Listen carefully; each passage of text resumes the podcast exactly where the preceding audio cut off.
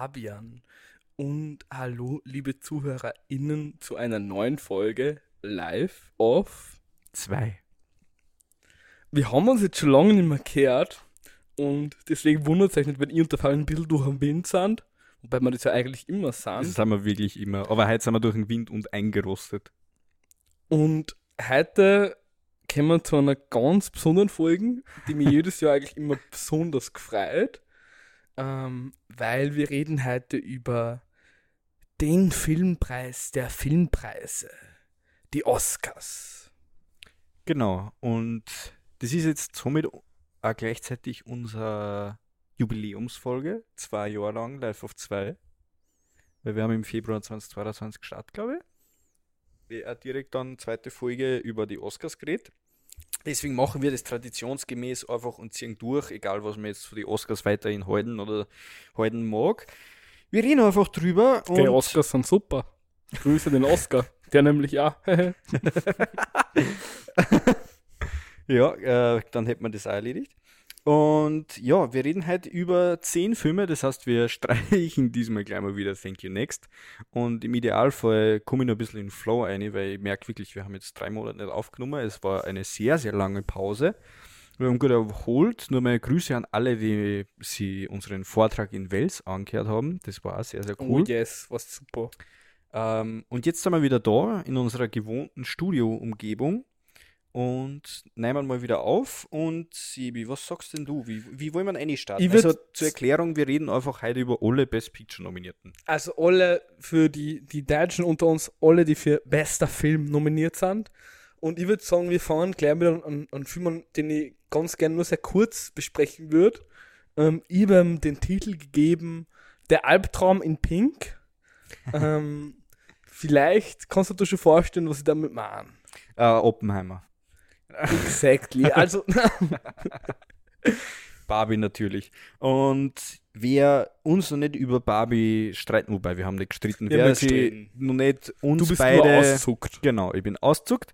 Und wer sie das noch nachhören möchte oder noch nicht äh, zu Gemüte geführt hat, es ist sehr, sehr angenehm, mir dazu zu hören natürlich.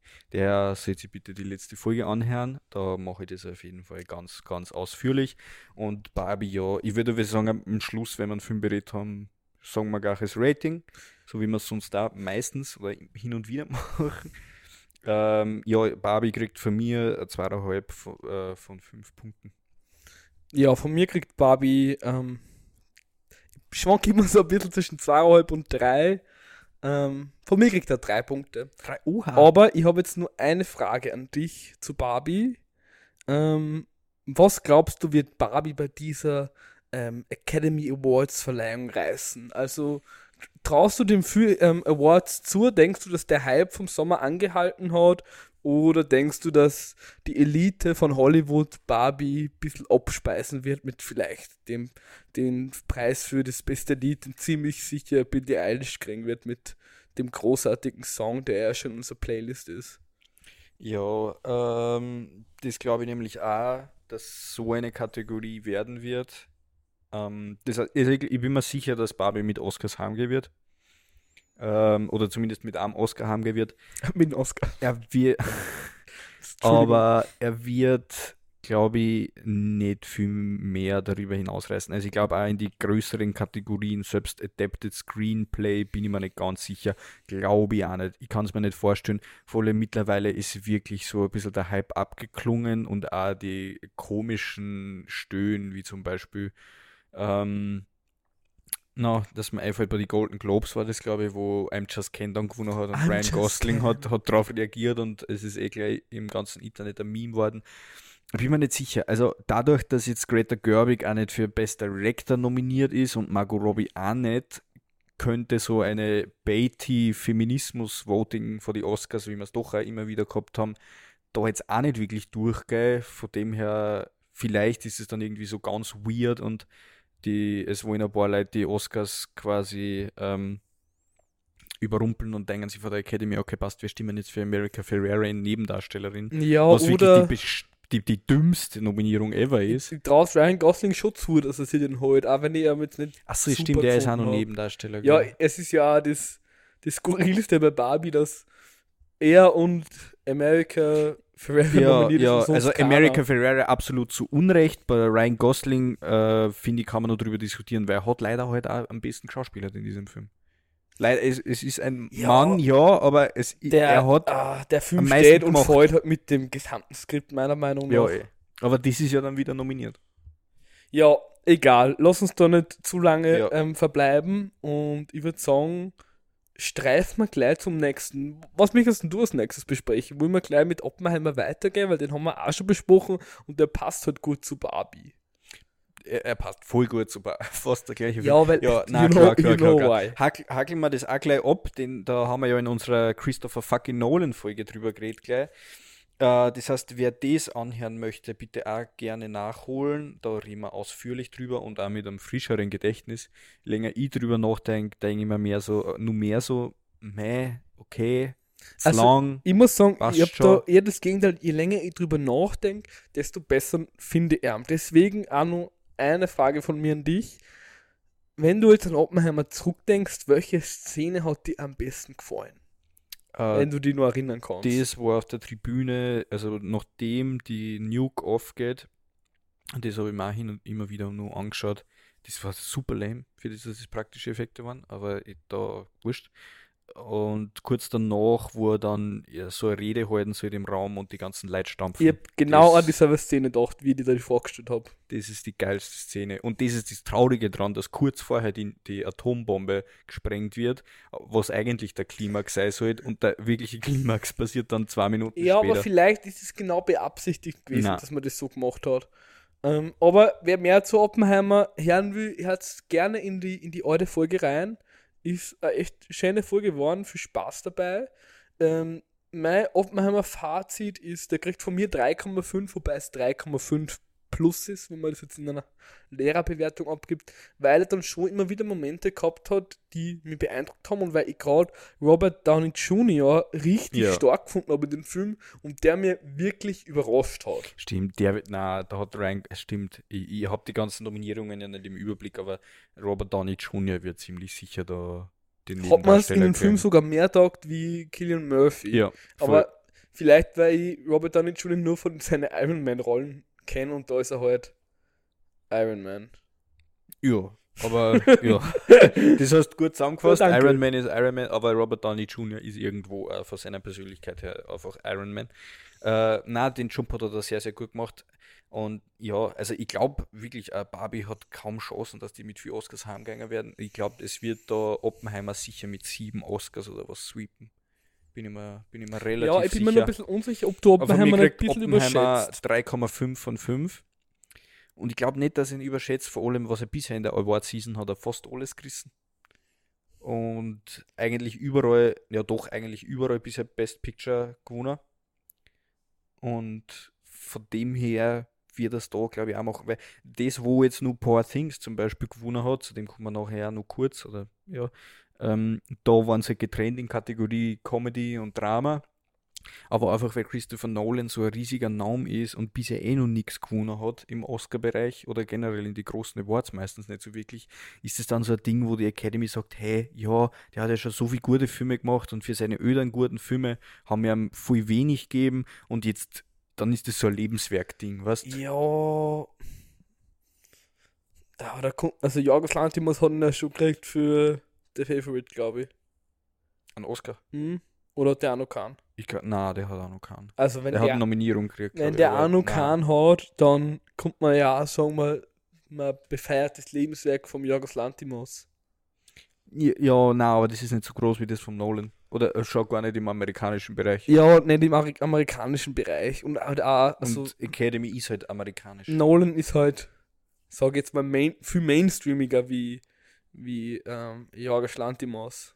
Ja, aber gleichzeitig ist halt dieser, der Academy hat dieser ganze Hype und was ja auch taugt. Aber wenn er der Barbie nicht so taugt hat dann, aber Ja. unter Kritikern ist halt Oppenheimer wirklich eingeschlagen wie eine Bombe. Haha, bedummt. Also, ja.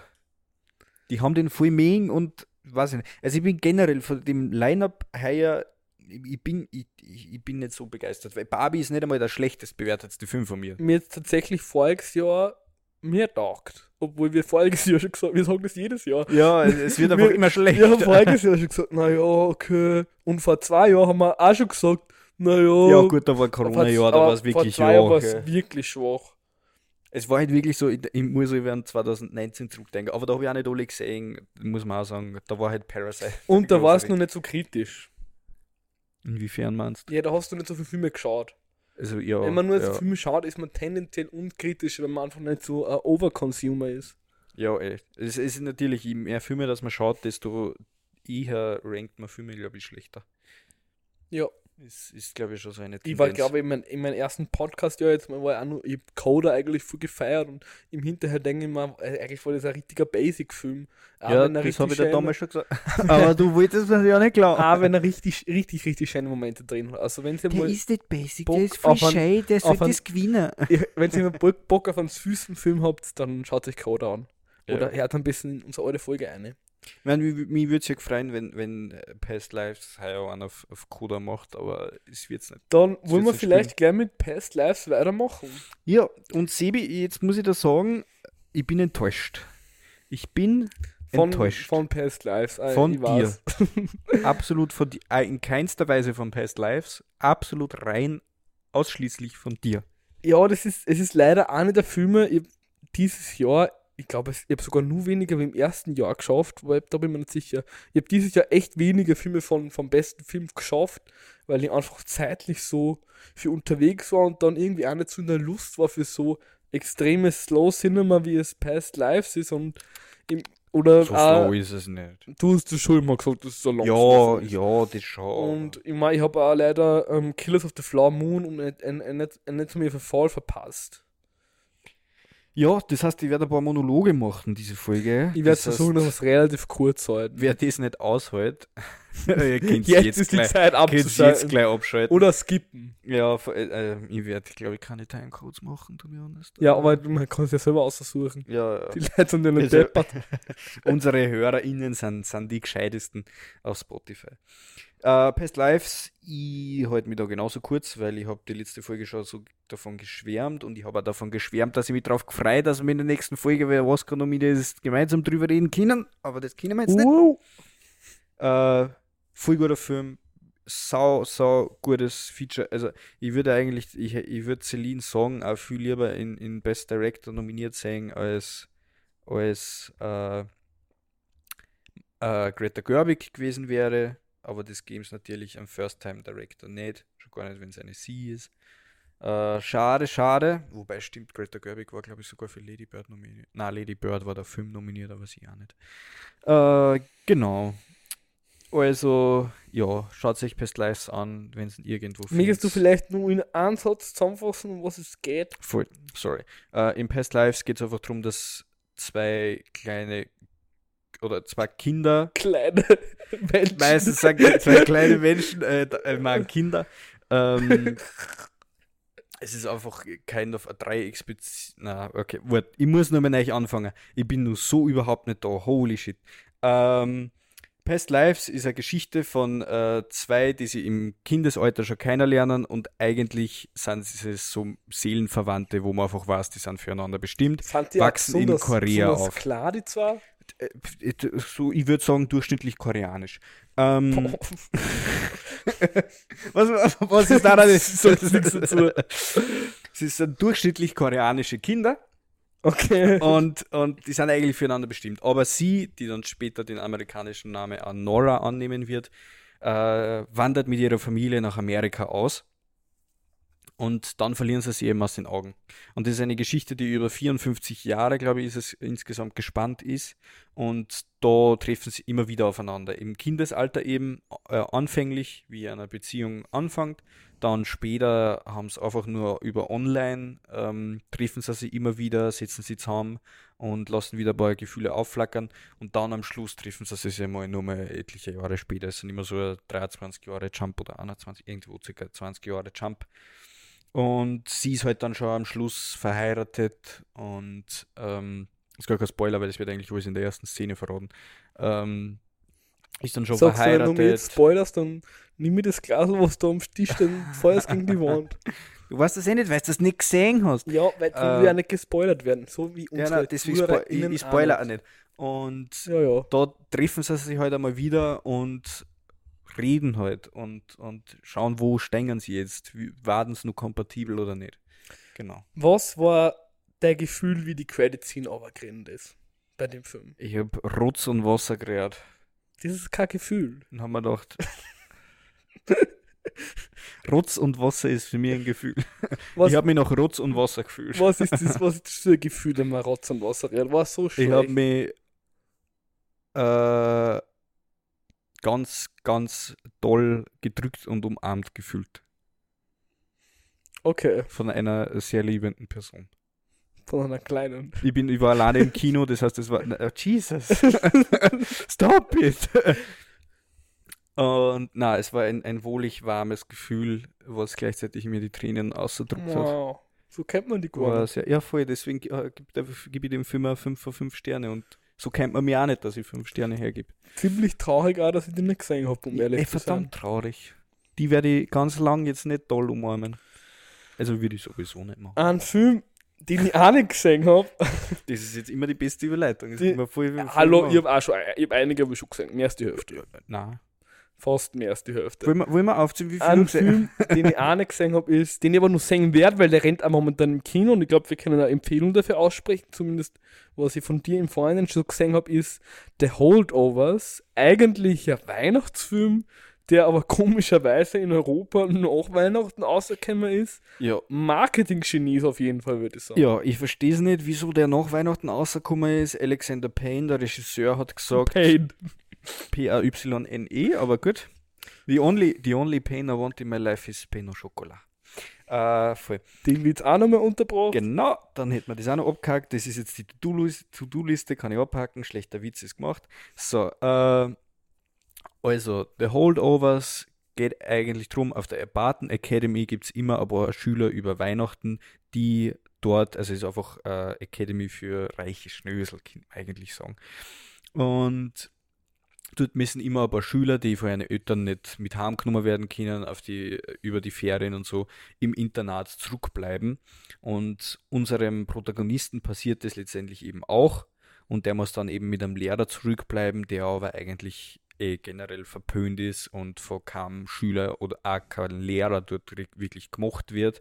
Und so kommen dann irgendwie so zwei ganz, ganz verschiedene Leute, die Misanthropen sind und einfach einen Hass aufs Leben haben, irgendwie zusammen und messen sie irgendwie zusammenraffen, dass sie diese zwei, zwei drei Wochen gemeinsam ü- überstehen, bis das die Schule wieder anfängt. Und es ist quasi so eine klassische Geschichte, wie man sonst in Romcoms eigentlich hat, nur ohne dass jetzt eine Liebesgeschichte draus wird, ähm, dass man einfach zwei extrem verschiedene Persönlichkeiten in das gleiche Szenario sperrt oder in dem Fall fast in das gleiche Haus sperrt und dann schaut, wie sie miteinander interagieren. Und Ma- der Film ist dabei halt so gemacht, als wäre er aus den 1970er. Das ist ein Film, auf den ich mich schon echt freue, weil den habe ich fix auf meiner Liste, dass ich den noch schauen werde. Nächste Woche hoffentlich. Ähm, und ich glaube, also wenn ich meinen Trailer so angeschaut habe, ich weiß fast jetzt nicht mehr, wie der Film heißt, an den mir ein bisschen erinnert hat. Ähm, da gibt es so einen Film, wo es auch drüber geht, da ist so um so eine, eine Schule, die so musikschulmäßig unterwegs ist und da singt dann der Lehrer mit seinen Schülern und macht dann so eine Art Band. Den, Ähm. den, den haben wir eh schon, besprochen, gell? Na, na, es ist nicht die Kinder des Monsieur Mathieu. Also, okay, und den Es ist so mit Rock, the School of Rock, Rock'n'Roll oder irgendwie Also, sowas. School of Rock. Ziemlich. Das, vielleicht ist das sogar der. Ziemlich bekannter Film auf jeden Fall. Ja. Und der hat mir so ein bisschen die Vibes gegeben. Also jetzt von der Thematik her schon nur ganz anders, aber so ein bisschen diese. Irgendwie Ja, diese, also es wird keine Band gegründet. So wie ja, das sagen. ist ein bisschen traurig, aber ähm, ich bin schon sehr gespannt und wenn ihr den dann auch im Kino gesehen habt oder schon gesehen habt, schreibt es uns super gerne auf Instagram oder sonst irgendwie oder teilt es uns persönlich mit, wenn ihr uns kennt. Ähm, wir freuen uns über jede Rückmeldung. können wir so, so uh, Watch Together nächstes Weihnachten organisieren. Weil ich glaube, der Film fühlt sich halt dadurch, dass, dass es startet halt so eine mit einem Universal-Logo aus die 70er und was. Und du fühlst dich halt gleich so, als würdest du einen Klassiker schauen. Und das, das macht ihm irgendwie also zu so einem Instant-Classic. Und äh, die, die, das, es schaut so, es ist, obwohl es Digitaldraht ist tatsächlich, schaut es voll nach Film aus. Und die ganze Geschichte ist, ist einfach auch wholesome. Ich habe wirklich einfach am Ende bin ich ausgegangen und habe mir gedacht, wholesome. Richtig schön, nichts über drüber, kein Pipapo, sonst was. Und es sind einfach im, im, im Vordergrund drei super sympathische Figuren, die aber alle einer, einer Laster zum Tragen haben, wo jeweils die andere Figur vielleicht ist ein bisschen belächelt, weil es ja gar keine so eine Laster ist und die wird aber am Ende einfach mitgeben, okay, relatives Leiden ist, ist einfach, es ist trotzdem Leid, auch wenn es das mit irgendwas anderem vergleichen willst. Und jeder, jeder hat sowas zum Schultern und das ist völlig okay und wir sitzen halt dann trotzdem immer wieder mal mit solchen Leid im gleichen Boot und das schafft der Film einfach richtig gut umzubringen. Ich, ich würde jetzt nicht sagen, dass er Best Picture ist, dafür ist er einfach, das, die, der, der würde ich sagen, ist circa so auf einem Level wie Coda. Mhm. Der ist super cute, den, den mag jeder, da hat keiner wirklich was dagegen. Äh, die Figuren sind sympathisch geschrieben. Er, er, ist witzig in einigen Stöhnen, wo du wirklich lachen musst. Ähm, er ist einfach sehr menschlich. Und das mag ich voll dran. Und von dem her würde ich auch jedem, selbst wenn man jetzt nicht mehr in Weihnachtsstimmung ist, äh, empfehlen, setzt euch nur ins Kino und gebt euch den und spätestens nächstes Weihnachten werdet ihr euch denken, boah, ja, den könnt ihr eigentlich nur mal schauen. Das war schöne Gedanken von dir. Voll. Und damit kriegt er vier von fünf Sterne bei mir. Du hast dir gerade so ein bisschen über ähm, relatives Leid gesprochen und über generell, wie das ist, mit einer Person, die ganz anders denkt, in einem Raum zu sein. Und in einem Film, in dem es auf eine ganz andere Art und Weise um Leid geht und um Gewalt und wie in dem Film wird das irgendwie ganz subtil dargestellt und ich habe den selber noch nicht gesehen, aber ich habe deine Review auf, auf Subtext gelesen. Subtext.at kann man lesen. Ähm, ist eine super Review-Seite. Ähm, ich habe jetzt gelacht wegen einem Insider, nicht weil es. Schaut da gerne mal ein, ähm, weil jetzt kommen wir genau zu dem Film, wo der Fabian schon Kritik geschrieben hast und der heißt The Zone of Interest. Ich habe jetzt bis zum Schluss nicht wirklich gewusst, auf welchen Film du hinaus willst. Das hätten ein paar andere sein können gefühlt. Aber ja, ähm, ich war ja extra in Norwegen, um diesen Film anzuschauen. Na Spaß, ich habe Urlaub gemacht und ähm, habe dann gesehen, ah ja, die spielen den da schon und habe mich dann in Norwegen ins Kino gesetzt. Daher habe ich den jetzt mittlerweile schon sehen können. Bei uns kommt der erst noch aus. Ende, Ende Februar kommt der bei uns aus, 27. glaube ich, oder 23. Genau, das heißt, wenn die Folge heraus ist, könnt ihr ja dann gleich ins Kino starten und euch den anschauen. The Zone of Interest ist ein Film über, sagen wir mal, die Familie Höss. Genau. Äh, Im Zentrum da von Rudolf Höss. Das ist der, der Oberkommandant vom ähm, Konzentrationslager. Konzentrationslager Auschwitz-Birkenau gewesen. Ähm, und später dann noch äh, oberer Kommandant und generell äh, jemand, der die Antwort auf die Judenfrage bringen hätte sollen oder das umsetzen hätte sollen.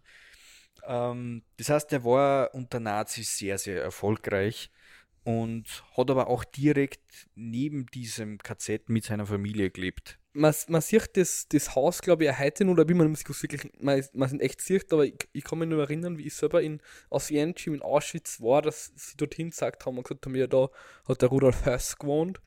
Und ich habe den Film zwar noch nicht gesehen, aber ich habe mich schon ein bisschen eingelesen, um was es geht und was so der, der Spin von dem Film ist quasi. Ähm, es ist so, ich glaube, das kann man auch schon sagen, dass, ja, dass ich finde, in dem Film kann man nicht wirklich was spoilern. In dem gesamten Film wird nur quasi das Familienleben oder das Leben von Rudolf Höss und seiner Frau abgefilmt und man, man kriegt nie in Bilderform ähm, das Gräuel ähm, zu sehen, das quasi in der direkten Nachbarschaft stattfindet. Also man sieht, es ist jetzt nicht so wie in, ähm, was es denn da für Filme, der Junge im gestreiften Pyjama oder sowas, wo du wirklich im, im KZ da drin bist und wirklich das absolut erschreckend ist und du dieses, diesen dieses, dies, dies, diesen absoluten Tod auch wirklich siehst und diese, diese, diese Schrecken, diesen Horror. Man kriegt das gar nicht so mit, man sieht so dieses schöne Leben, was da diese extrem erfolgreiche, unter Anführungszeichen, ähm, Familie da hat. Ja, also der Film ist wahnsinnig subjektiv und das wird sich wahrscheinlich Jonathan Glazer also gedacht haben, hey, wie würde ein Kriegsfilm gern machen wollen, aber was kann ich machen, was nicht schon irgendwer anderer gemacht hat. Und es ist eigentlich eine sehr, sehr spannende Ironie, die da entsteht, indem dass sie eher eigentlich ähm, einer Art oder einer Handlungsart der Nazis mit der ganzen Geschichte da unterwirft, weil er spricht es nie aus, was sie da jetzt machen. Kannst er redet es nie an. Ähm, wenn sie in Dialogen zum Beispiel davon reden, geht es immer nur darum, wir müssen Effizienz steigern, wir müssen die Ware schneller verarbeiten. Lauter solche Sachen. Also selbst dann, es kommen Gaskammern, werden, ist glaube ich das Einzige, was einmal wörtlich ver, ähm, genannt wird, so wirklich aber das war es dann auch schon. Sonst fährt die Kamera entlang der Mauer, aber man sieht nur den extrem schönen Garten der Familie Höss, wo einfach alles luxuriös ist, mit Gärtnern, äh, die halt dann auch, da weiß man dann, wer das wirklich sind. Mm. Und lauter Sachen. Aber es wird nichts ausgesprochen, es wird nichts davon erklärt. Also wenn du nicht weißt, worum es da eigentlich geht und nicht irgendwie eine Hintergrundgeschichte von Auschwitz oder sonst irgendwas wissest, würdest du denken, wieso schaue ich jetzt dieser luxuriösen Familie aus den 40er Jahren dazu? Kannst du dich nur erinnern, wie wir im Podcast die Wahnsinn-Konferenz besprochen haben? Ich glaube, mhm. die haben wir da besprochen. Und die hat ja vom rein filmischen vielleicht sogar einen ähnlichen. Die hat mich ein bisschen daran erinnert vom Style. Einen ähnlichen her, ja. Vibe jetzt. Vor allem, vor allem in die Dialoge ist die Wahnsinn-Konferenz halt auch sehr ähnlich, weil du halt wirklich quasi höher äh, äh, hohen Personen in einem politischen System dabei zuhörst, wie sie quasi ganz, ganz trocken und auf Ingenieurwesen bedacht ein Thema behandeln. Vielleicht nur, um, um Zuhörerinnen ein bisschen reinzuholen. Ähm, die Wahnsinn-Konferenz ist auch ein Film, äh, der deutsch produziert worden ist, ähm, wo sie quasi diese echte Konferenz, also nur mal ein bisschen Hintergrundwissen herzustellen, die Wahnsinn-Konferenz war eine Konferenz, äh, am, am Wannsee, wo man darüber geredet hat, wie die Judenfrage zu lösen ist und wo man dann wirklich gesagt hat, okay, wir, ähm, wir wollen die Leute vergaßen. Das, wo der Höchst dann quasi danach angesetzt worden ist, genau. dass er es umsetzen und sollte bei dem Film ist es, also es ist auch so, dass du wirklich, also es gibt, äh, äh, die Nazis haben mir alles genau aufgeschrieben, gibt quasi das Protokoll und da ist dieses Protokoll quasi mit Hilfe von SchauspielerInnen nachgesprochen worden und deswegen haben ich und der Fabian jetzt darüber geredet, dass das so ein bisschen ein, ein ähnliches Gefühl vielleicht vermittelt. Ja, äh, vom Gefühl her auf jeden Fall, weil äh, es ist ja da ein extrem, extrem zurückhaltender Film ähm, es wird sehr oft einfach gar nichts gesprochen. Das ist ein Unterschied äh, zu der Wannsee-Konferenz, weil da wird meistens einfach gesprochen. Ähm, und da ist, spielt auch Sandra Hüller mit, die da in zwei Best Picture-Nominierungen drin vorkommt. Für den ist sie nicht nominiert, wobei ich finde, America Ferrera kehrt zehnmal rausgekickt und Sandra Hüller rein. Na, na. Ähm, doch, doch, wenn du Zone of Interest siehst, du das.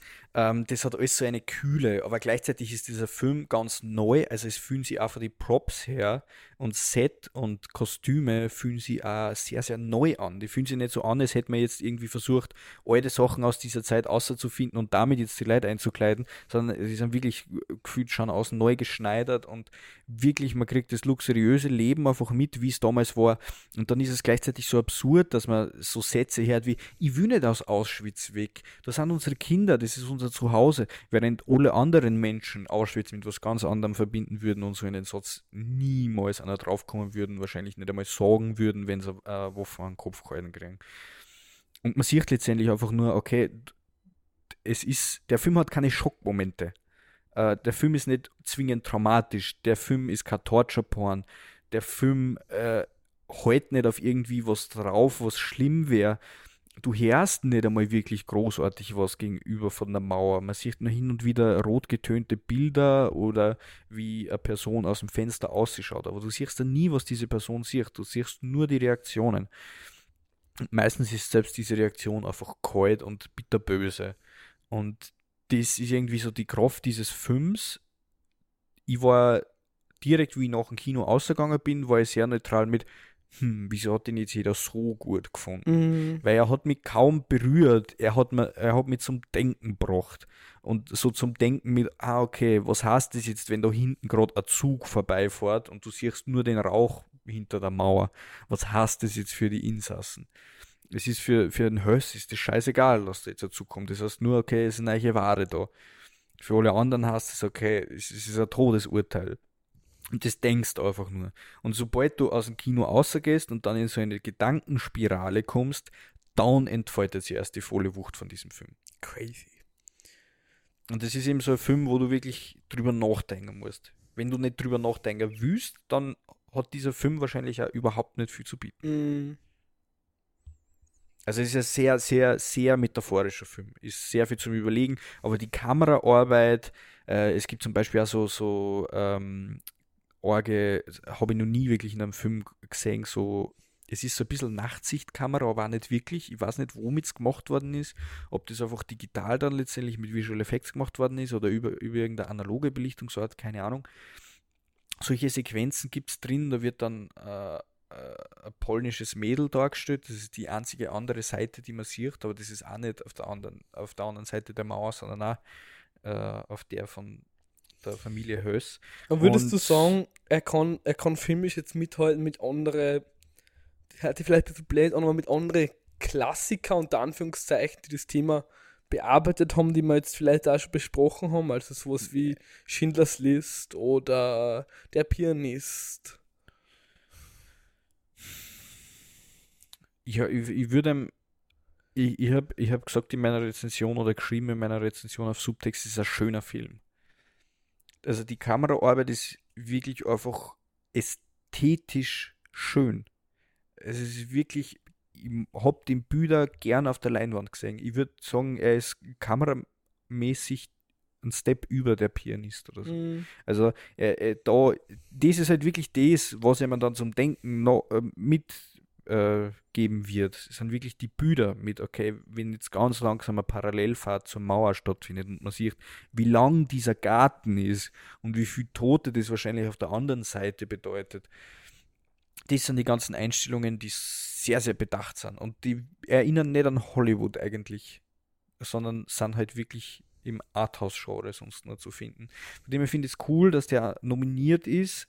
Ähm, und ich finde seinen Ansatz auf jeden Fall sehr, sehr berechtigt. Und falls der jetzt wer gesagt hat, nein, wir brauchen nicht nur einen Kriegsfilm oder nicht nur einen Zweiter Weltkriegsfilm, ähm, der hat absolut seine Daseinsberechtigung und kann einem durchaus hitten. Ich finde es nur teilweise ein bisschen ich hätte gern auditiv ein bisschen mehr gehabt, weil das Kopfkino kommt schon, aber auditiv haben mir ein paar Sachen gefällt. Es gibt so einen Satz oder so, den hört man mal von der anderen Seite der Mauer, aber viel mehr ist da gar nicht. Mm. Und ich hätte gern auditiv zumindest ein bisschen, bisschen einen Schrecken mehr mitgekriegt, aber es war wirklich rein auf Ignoranz gesetzt, quasi so wie die Familie Höchst das auch gemacht hat.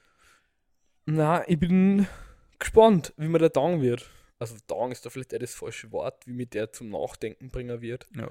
Und wie der auch, wir haben im Podcast eh über echt viel, ich sag jetzt mal, Zweite Weltkriegsfilme ähm, geredet. Ich kann mich ja nur erinnern an, ähm, ich komm, wie hat der Kassen? Der, dieser, das war ein dänischer Film, der in Dänemark gespielt. Ja, ich weiß schon, ich weiß schon was du meinst. Äh, der Bomb, na, äh, der englische Titel war, glaube ich, irgend, irgend so was ganz Einfaches mit The Bombing oder irgend sowas. ja, Es war in unserer dritten Folge, glaube ich, den Bericht Kriegskinders. Da wir haben nochmal nach. über, über, über der, der Pianist haben wir auch schon geredet.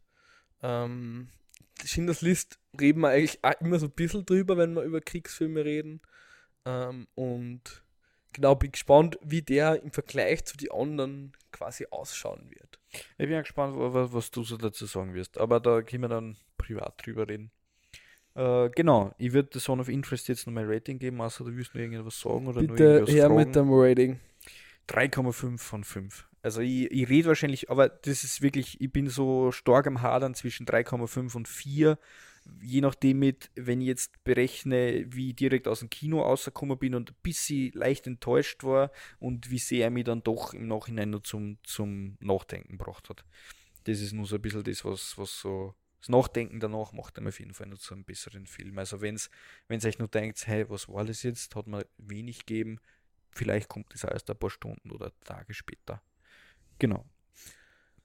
Ein Film, der sehr viel hergibt, nämlich an, an zeitlicher Länge, ähm, ist das neue, in der Anführungszeichen, Meisterwerk von Martin Scorsese. Da, schau, da habe ich jetzt gewusst übrigens bei deiner Einleitung, auch was du nicht meinst. gesehen habe, weil ich mir gedacht habe, ich habe die Kritiken gelesen und habe gesehen, der dauert drei Stunden und habe mir gedacht, na, Wobei, welche Kritiken hast du gelesen? Weil die waren ja eigentlich auch Deine. durchwegs positiv. Ah, Okay. ähm, Naja, normalerweise verlasse ich mich gar nicht auf, auf, auf die so, aber irgendwie heute auch zu der Zeit keine Lust gehabt, dass ich mir den anschaue. Und vielleicht schaffe ich es, eh- vielleicht kommt er eh nochmal irgendwann ins Kino. Ähm, wir haben dann einen Oscar für bester Film heute. Wobei, das, das glaube ich ja nicht. Es geht Ja, also um ähm. Killers of the Flower Moon. Um was geht's in Killers of the Flower Moon?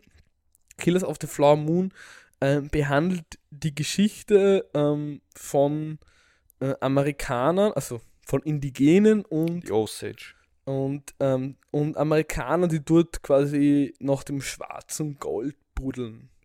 Genau. Also es ist einfach, man hat quasi einfach wollen die Osage People, okay, wir vertreiben es und wir geben ihnen einfach ein bestimmtes Land, damit es uns quasi nicht mehr am Arsch gängen. Das haben sich da die ganzen Einwanderer halt gedacht. Blöd war es dann auf einmal, wie sie dieses Land rechtens auch schon besessen haben und dann auf einmal dort Öl gefunden worden ist. Und dann wollten die, die ganzen Einwanderer und Amerikaner das natürlich dann wieder haben oder zumindest von dem Geld profitieren. Ähm, Übrigens auch mit ähm, Leonardo DiCaprio und Robert De Niro, also zwei ganz, ganz große Namen. Und ähm, Lily Gladstone Lily Gladstone, die- der kleinere Name, der aber äh, von der Performance her die beste und wahrscheinlich ein großer Favorit für, für einen Oscar ist. für ich, Oscar für beste ähm, Schauspielerin. wo ich wieder sagen muss, wenn das Emma Stone nicht gewinnt, finde ich es auch unfair, weil Lily Gladstone kommt da nicht ran. Das ist dann wieder so ein Oscar-Thema mit, Ja. ah, wir wollen Geschichte schreiben, deswegen geben wir es ihr heute, weil sie war die erste indigene Amerikanerin. Ne? Das ist wäre wieder so ein Baity-Ding. Ich fand es nicht gerechtfertigt, weil ich finde ihr, schau, blöd gesagt, ja, sie legt sich in ein Bett und trennt halt ein bisschen.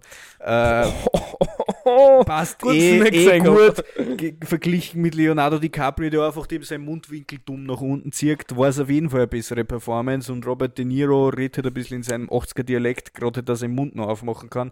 Man Ja. merkt, du hast diesen Film geliebt. Ja, er ist halt einfach ein drei Stunden langes, unter Anführungszeichen, Epos, wenn man das jetzt bei Scorsese hört und wenn ihr an die Irishman zurückdenkt, weiß ich einfach, es ist einfach ein drei Stunden langes, fades, zaches Ding.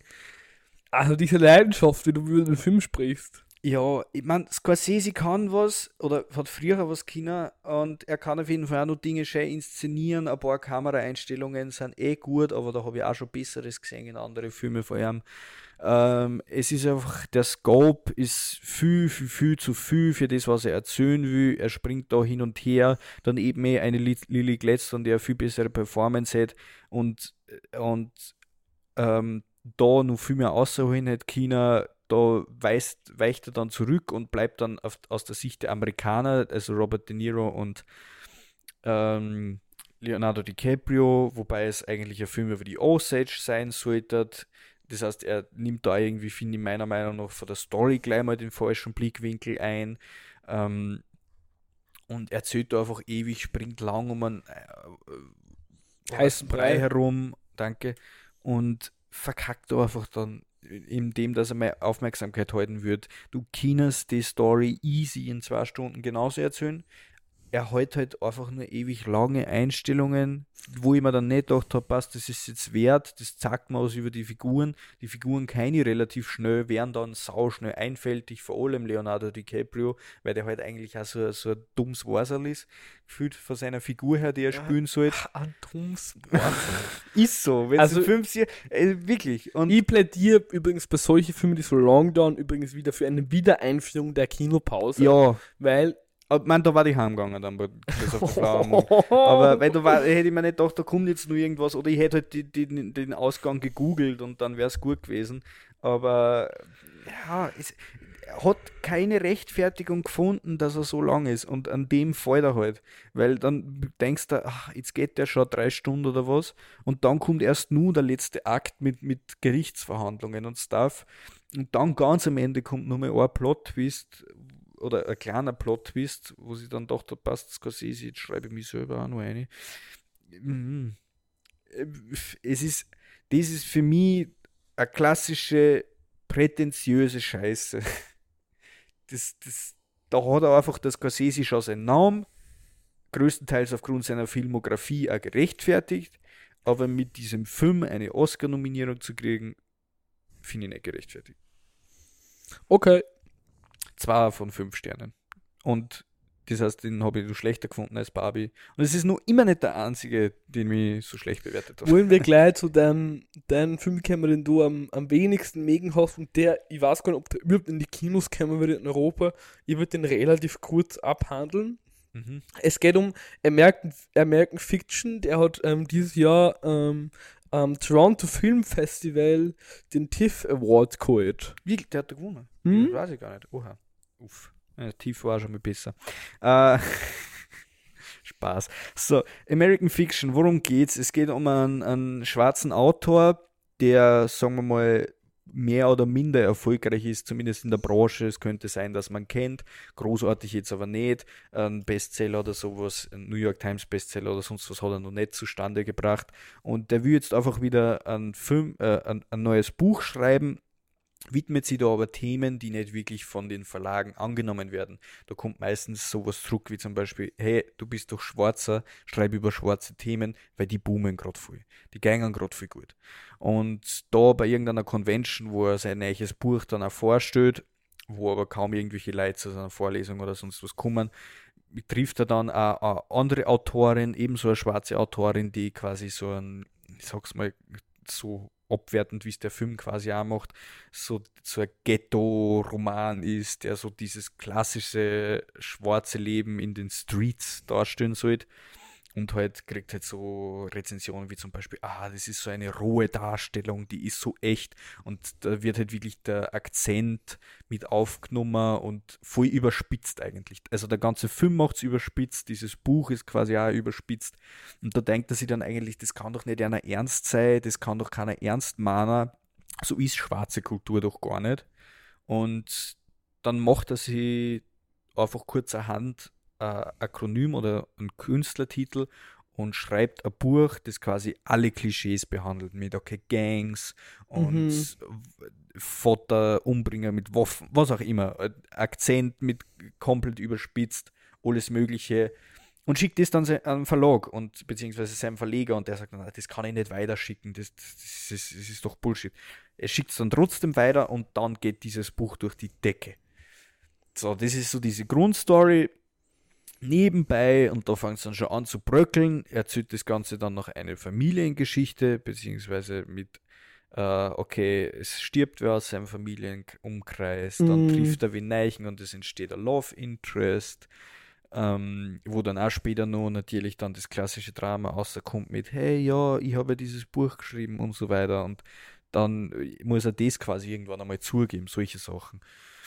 Und auf einmal wird er auch dann so, kommt er in eine Jury und dann wird auf einmal dieses Buch nur eingereicht und jeder andere von die Weißen liebt es und er treibt es immer weiter und weiter, wo du schon denkst, hey, das kann auch nicht. Du denkst halt als Zuschauer in dann auch irgendwann einmal, das kann gar nicht euch ernst sein. Diese Komödie ist einfach so, so extrem überspitzt, dass sie irgendwann, keine Ahnung, im ersten Akt schon unglaubwürdig wird. Und dann wird es nun weiter überspitzt und dann ist es nicht mehr Satire, das ist einfach nur mehr lächerlich. Ähm, und Hätte das Ganze im, im, im Rage-Modus. Ja, es ist halt einfach, ich habe mir wirklich gedacht, kannst nicht ernst machen, aber wahrscheinlich ist das eh genau das, was der Film machen will. In dem Fall hat er es auch erreicht. Aber dann hat er halt nebenbei diese Love Interest Story, wo er, oder generell die Familiengeschichte, die aber auch so extrem sprunghaft ist. Und da denkst du dann auch beim Punkt klar, er wollte wahrscheinlich dann, wie es schwarze Leben wirklich ist, in dem Film mit einhauen. Der liebe Cord Jeffers, äh, ja, und es funktioniert aber überhaupt nicht, weil es ist völlig langweilig. Das willst du nicht sehen, nichts an die Figuren wird sympathisch. Ja, willst, willst du einen Film sehen, wie ich mein Geschirrspüler ausräume? So fühlt sich das an. Also, es ist ganz ehrlich, wenn er gut inszeniert ist, ist es auch nicht. Ich würde dazu schon das Ding ist, Das Ding ist, re ist, relativ nüchtern abgefilmt. Da, daran ist jetzt auch nicht unbedingt an der Kameraarbeit irgendwie was Spannendes, mit nüchtern quasi trocken? Ja, der ganze Film ist da irgendwie trocken. Ich habe nicht gelacht, so viele Leute sagen, sie haben gelacht. Mein Humor war es überhaupt nicht, ich habe kein einziges Aber Mal gelacht. Aber das liegt womöglich nicht an dem Film. Ja, das liegt wahrscheinlich eher an mir, so wie mein Humor einschätzt. Aber wobei es eigentlich eine schwarze Comedy sein sollte. Also, haha, badumts. No pun intended. Oh, Aber. Jesus. Er bringt halt dann noch, er, er fühlt sich so viel smarter, als er ist. Er hat einfach nur diesen, dieses eine Konzept mit, hey, überspitzt das jetzt voll. Und damit dieses, dieser Witz ist leer gelaufen nach zehn Minuten. Den treibt es aber dann immer und immer weiter und am Schluss kommt sogar noch irgendwie mit dem Drehbuch, weil fuck, er entdeckt sie dann am Ende, scheiße, ich rein gerade voll in Klischees eine und dann macht er so einen Witz mit, hey, jetzt wird es auf einmal ein Film in einem Film in einem Film und was auch immer. Macht dann gerade den ganzen. Film gespoilert, Mäuschen.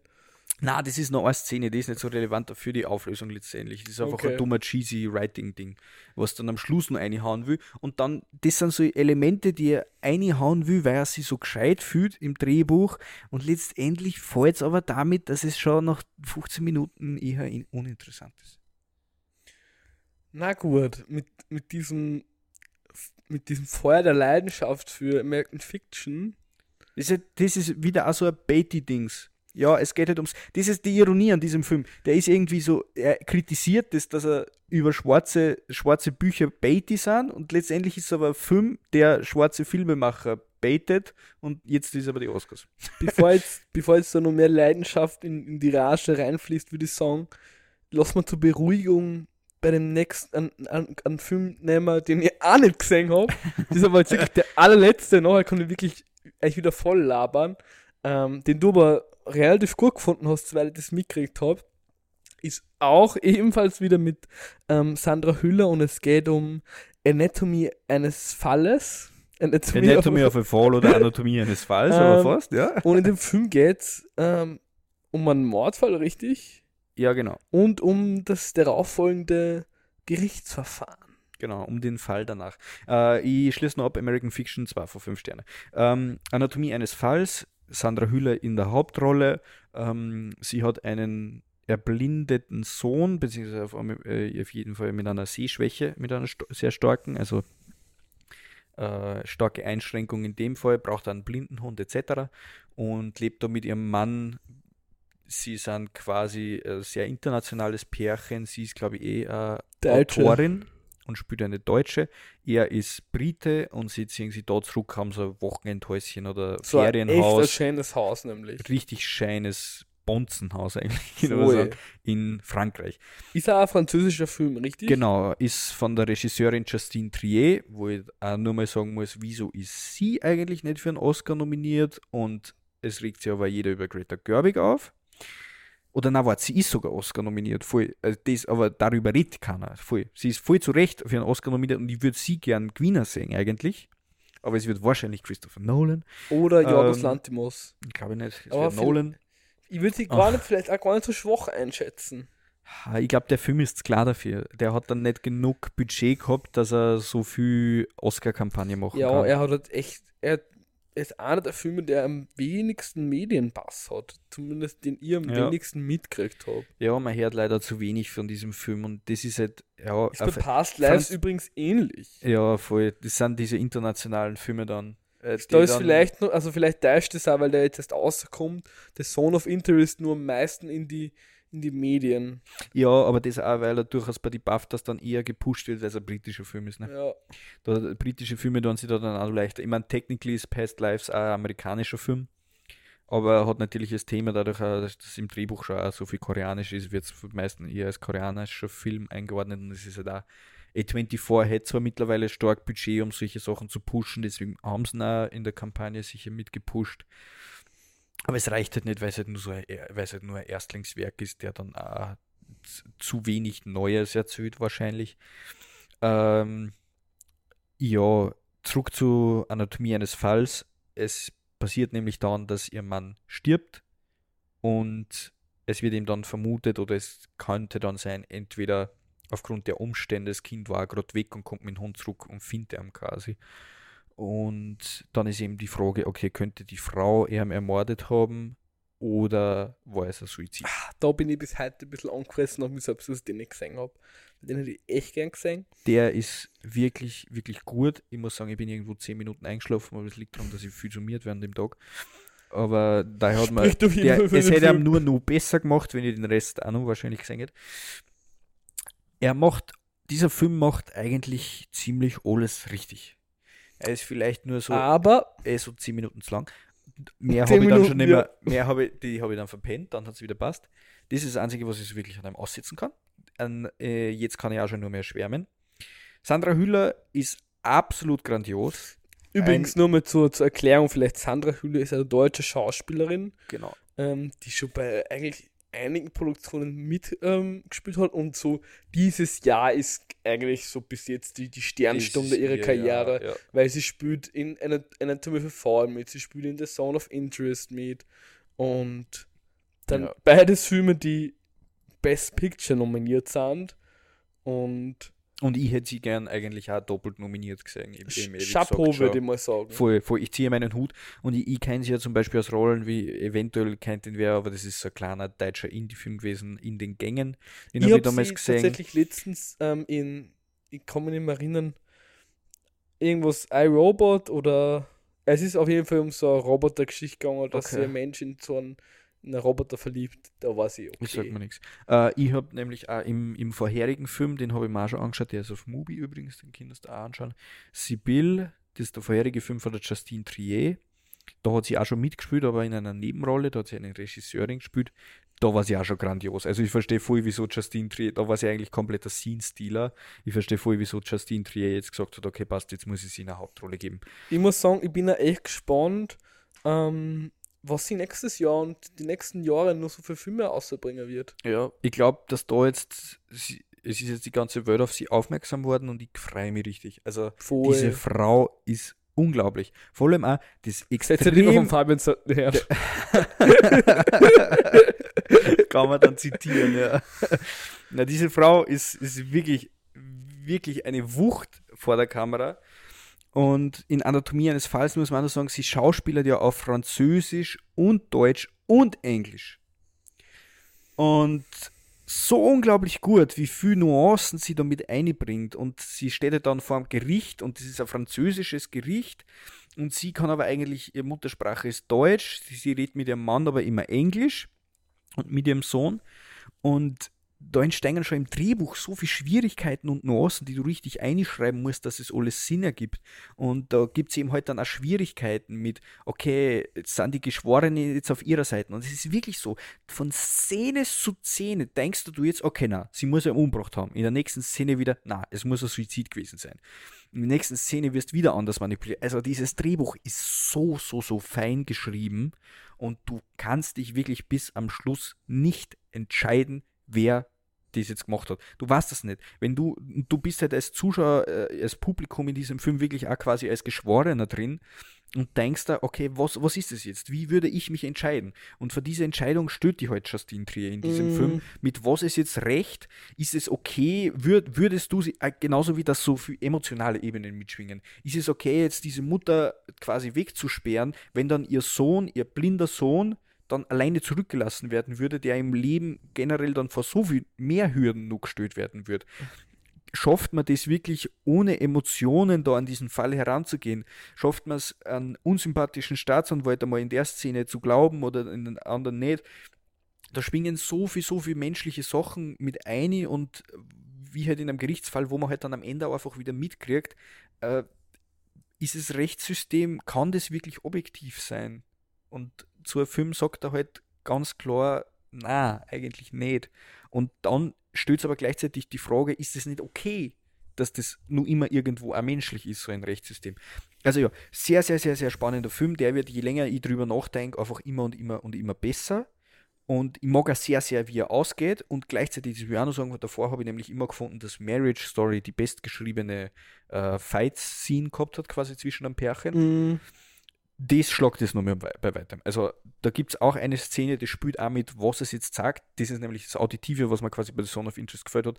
Da wird dann eine Streitszene nur nachgespielt, die ist perfekt, wirklich, wirklich, richtig, richtig, richtig, richtig gut. Nein, ich bin gespannt. Und da wird dann auch mit Elementen gespielt, okay, wann cuttet jetzt die Kamera weg und dann, wann ist man wieder im Gerichtssaal und man hört es nur mehr per Audio zum Beispiel streiten. Und dann, Mm, wer schlagt jetzt wen? Diese Sachen, die du dann alles auch wieder als Publikum selbst interpretieren musst.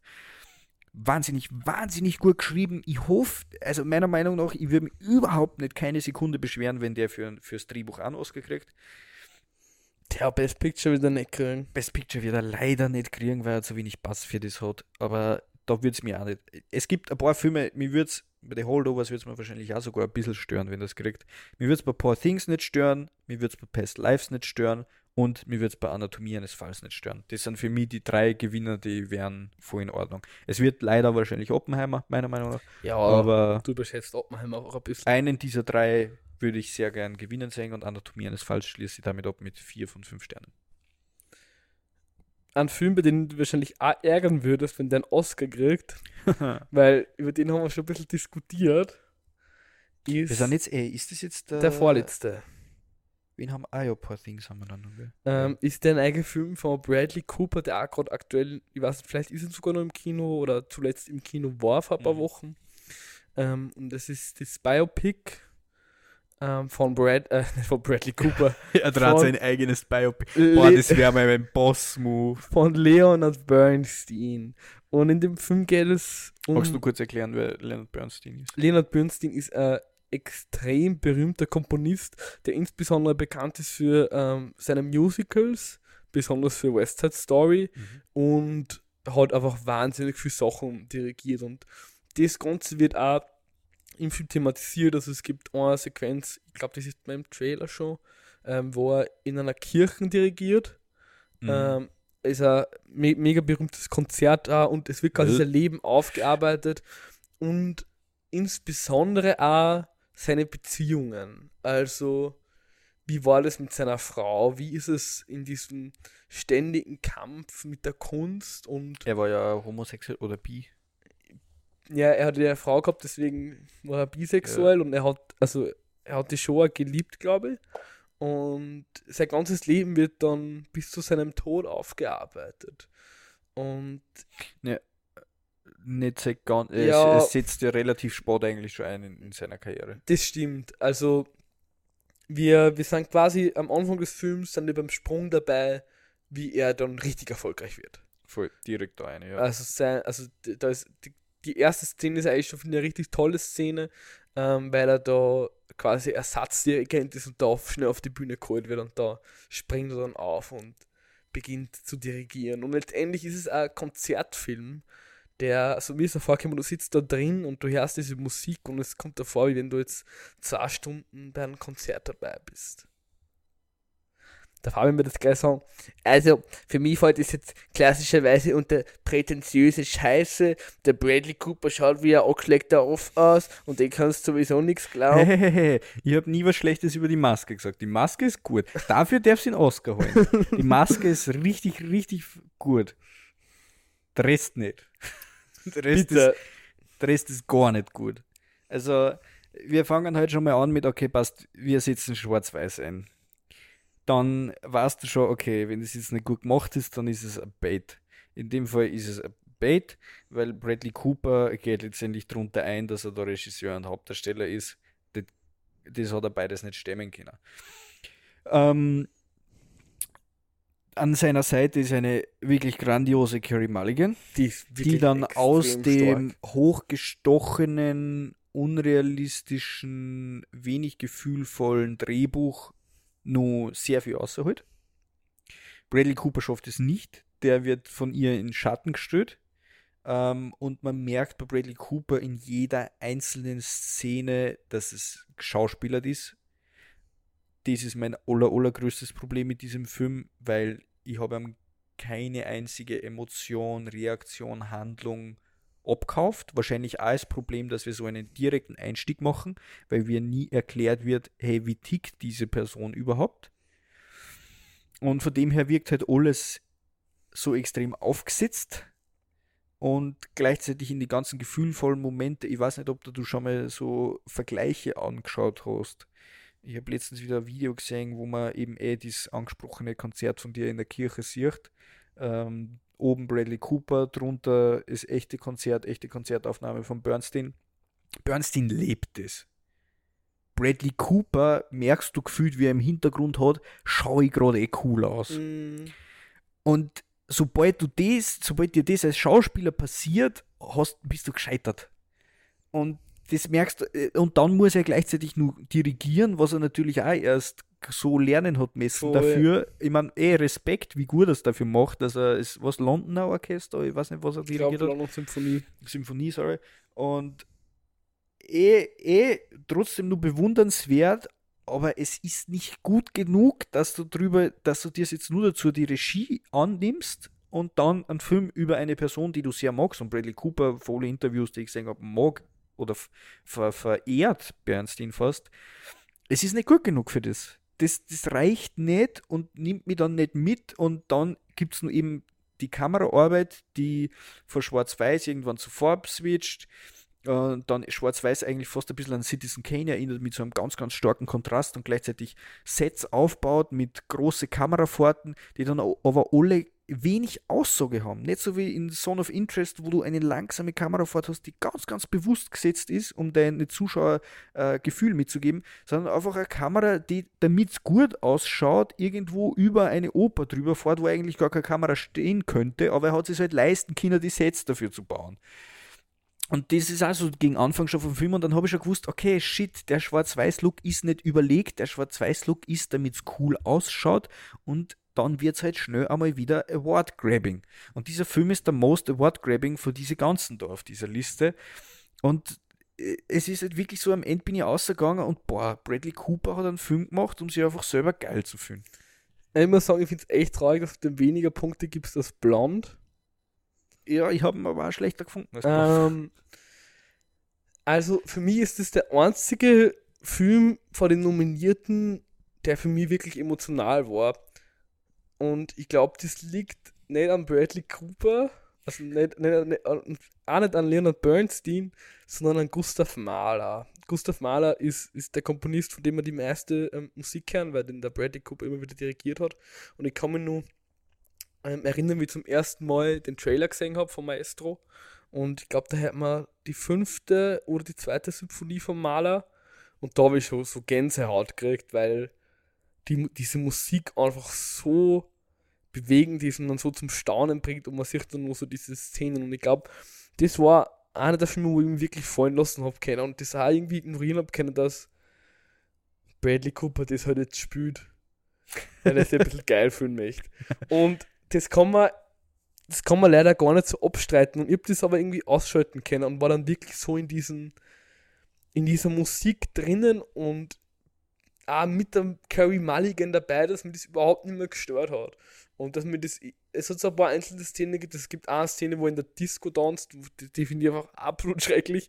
Ähm, das wird ihr dann aber eh sehen, falls ihr den geschaut habt oder falls ihr den noch sehen werdet, hm, dass ich das quasi ignoriert habe. Und es gibt da, es ist auch ein bisschen ein, du findest ihn vielleicht auch so prätentiös, weil er auch so ein paar so Zitate drin hat, die, die auch so ja, ma, absichtlich, ma. absichtlich so richtig viel Es ist so Pathos, geschwollen. so richtig viel Pathos mit einbringt. Ja. Aber ich finde, zu Pathos Du geht eigentlich gar Pathos, nicht. Ja. Und es gibt da so ein Zitat, es heißt, if summer, summer doesn't sing in you, nothing sings in you. And if nothing Ja. sings in you, you can't make music. Ähm, das sagt die, die Carrie Mulligan zum, zum Leonard Bernstein. Ja, und er wiederholt es dann nur in seiner Raucherstimme ganz am Schluss, wenn er endlich einmal seine verdammte Chick aus der Pappen nimmt. Ah, Das ist auch Das echt ist witzig. Also oh. 90% von dem Film ist, Leonard Bernstein hat ein Chick in der Pappe. Da merkt man, er will wirklich verstecken, dass er nicht schauspielern kann auf diesem Level. Und weil er einfach die ganze Zeit eine scheiß Zigaretten in, in der Hand hat hat. mir der Film da echt einfach emotional voll mitgenommen. Also so, ich habe mir jetzt beim Herge hab ich mir nochmal die, die ähm, Auferstehungssymphonie von Mahler angehört, die in dem Film vorkommt. Ich bin mir nicht mehr sicher, ich glaube, es ist vielleicht sogar die in der Kirche, weiß ich nicht mehr. Und ich habe mir gedacht, die, mir sind die fast die Tränen gekommen, wie ich das gehört habe, weil das so, weil es so ein bewegendes Stück Musik ist. Und Also das- schon auf Playlist gehabt? ja, ist auf der Playlist und das auch mit dem, mit dem Film so verbinde und da, das hat irgendwie alles, die, diese Emotionen macht, macht für den Film für mich alles gut.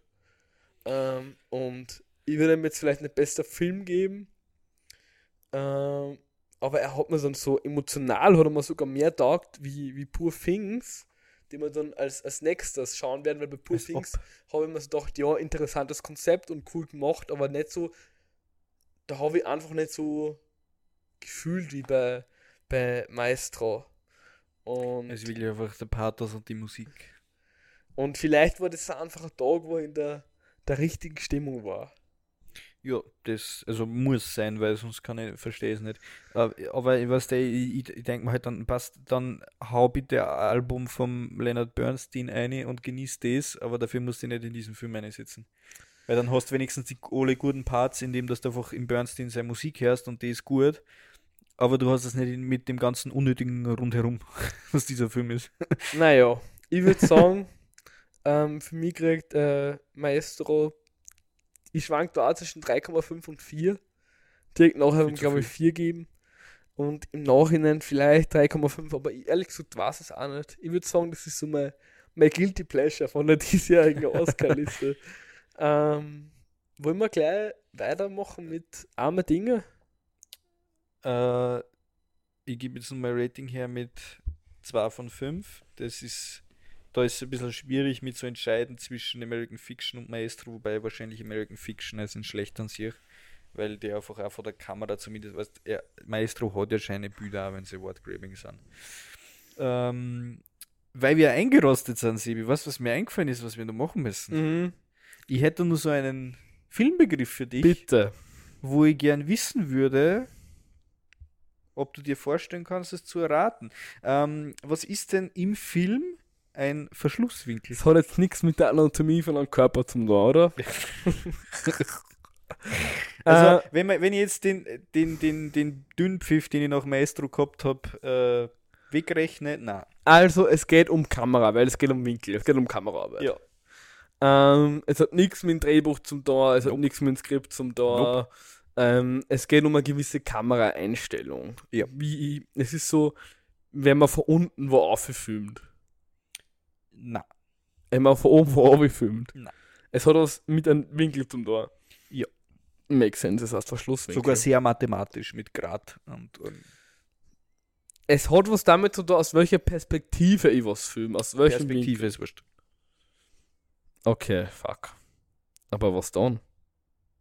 Also es ist wirklich nicht der Winkel, mit wo du schaust, sondern es hat was mit einer technischen Komponente der Kamera zu tun. Irgendwas mit dem Objektiv. Ja, direkt dran. Der Zoom. Na. der Zoom. der Zoom. Wo ist das jetzt hergekommen? Ich weiß Der. Zoom. Manchmal bin ich einfach mega intelligent. Da, da müssen die jetzt fast im Post und einen Zoom. Möchtest du das, vielleicht, vielleicht auflösen, weil ich glaube, näher komme ich nicht dran. Mm, was ist denn der Verschluss? Versuchen wir es nochmal so. Der steht der Verschluss? Verschluss ja, fix, das habe ich schon mal gehört. Hat was mit der Kamera zum tun. Du, mu- es muss ja Licht. Verschlusszeit. ja, genau. Es geht Ja, darum, ja. wie lang das Licht bei der Kamera draußen ist. Mhm. Oh, darf Wo könnte da jetzt ein Winkel noch wichtig sein? Wie viel quasi die Kamera zumacht. Pretty much, ja. Schau, schau, es geht doch, du kommst hin. Also, Call me. Verschlusswinkel. Wir kennen ja grundsätzlich äh, aus der Fotografie, kommen wir, ich höre jetzt ein bisschen aus, wenn es zu viel wird, unterbrich mich. Du hast ja. okay. Ähm, du hast die Verschlusszeit grundsätzlich, das ist wie lang Licht auf deinen Sensor fällt und dann hast du eben nur die Blende, die du einstellen kannst. Das, ist, das sind die Iris, quasi die Aufgängen mit wie viel Licht durchs Objektiv durchkommt und dann nur ISO, wie lichtempfindlich der Sensor ist. Das sind diese drei Dinge.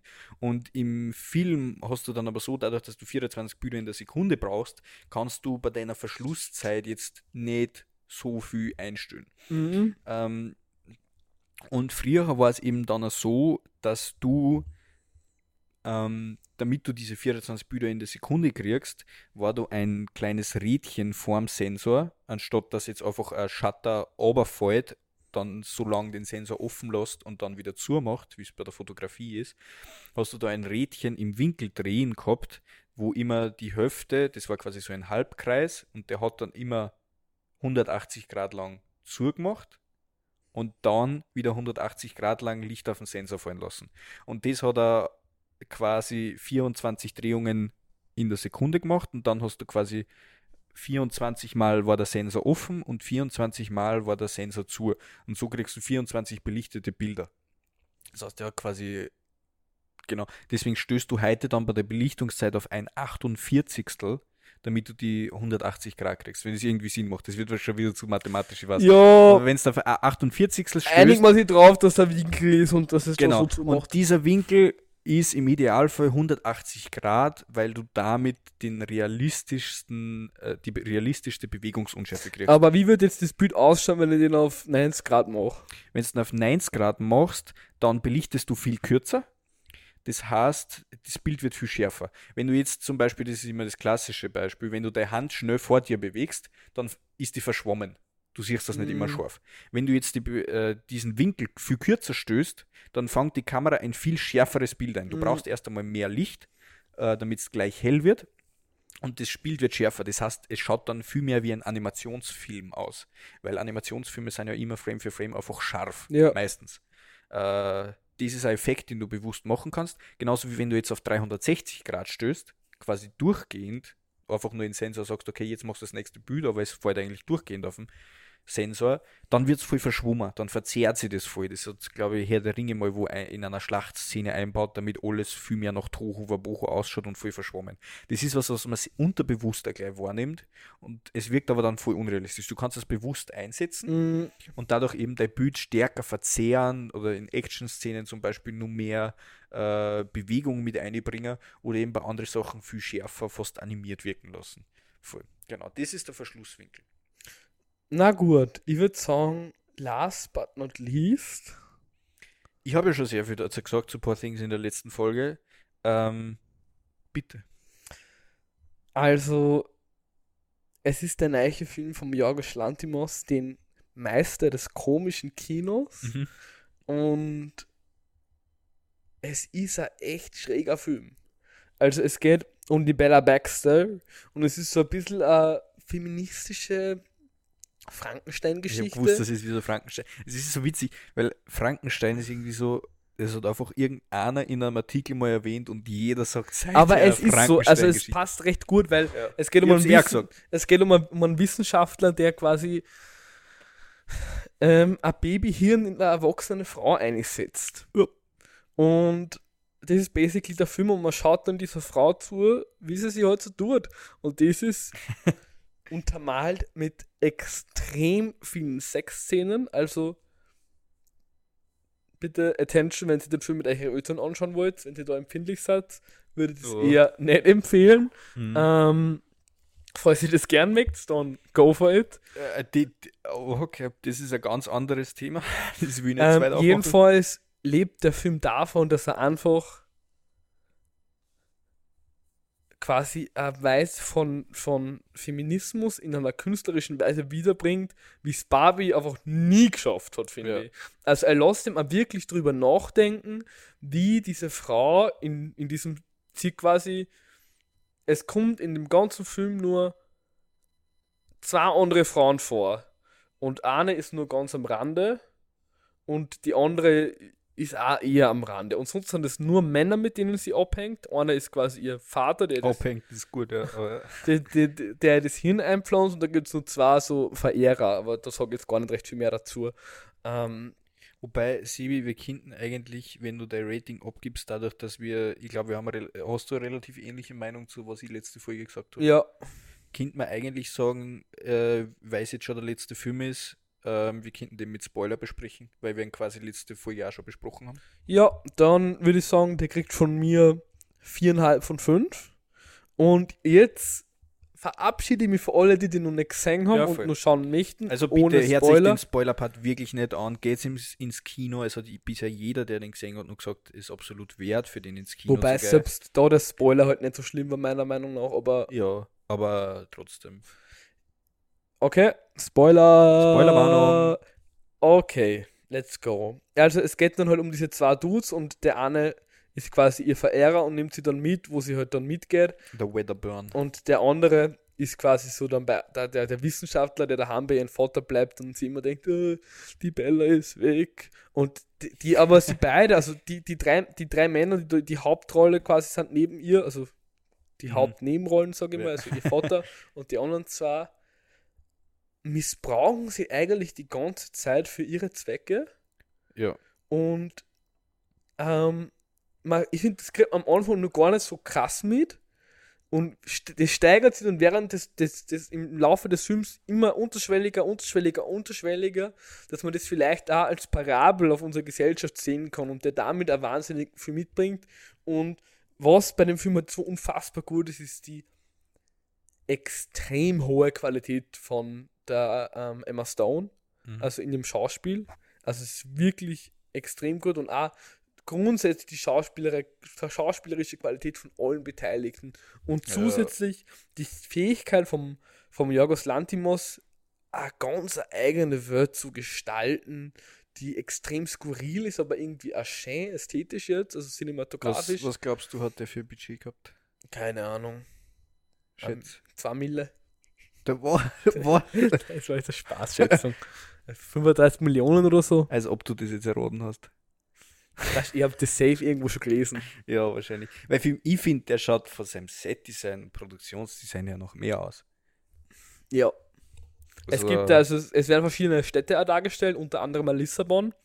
Ähm, wie ihr wahrscheinlich gesehen habt, sind sie gerade im Spoiler-Part jetzt. Ich finde, was, was sagst du, wie interpretierst du die fliegenden Straßenbahnen? in Absolut keine Ahnung, finde ich schon einfach nur geil aus.